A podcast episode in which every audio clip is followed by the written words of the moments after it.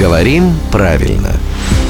Здравствуйте, Володя. Доброе утро. У нас с Евой один вопрос на двоих.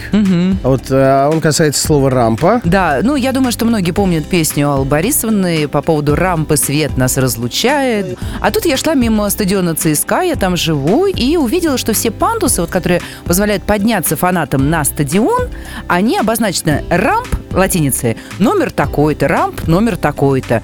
То есть рамп не светит, оказывается, а только поднимает? Ну, есть еще английское слово «ramp», которое там у него много значений. Одно из них скос, наклон, что-то вот такое. Вот как связаны вот пандус, скос, наклон в английском, рампа, о которой поется в песне, ну, вот в театральном, сценическом смысле слова. А, да, эти слова родственные. Р- У них общий корень, и причем, казалось бы, да, русская рампа и английская рэмп, а корень общий какой? Французский. О, о, да. Логично. Неожиданно. А рампа из французского языка действительно, и исходное значение это действительно поручни, скат, наклон, пандус. А и восходит это к глаголу со значением ползти, слаться по земле, то есть, ну, что-то вот по наклонной плоскости.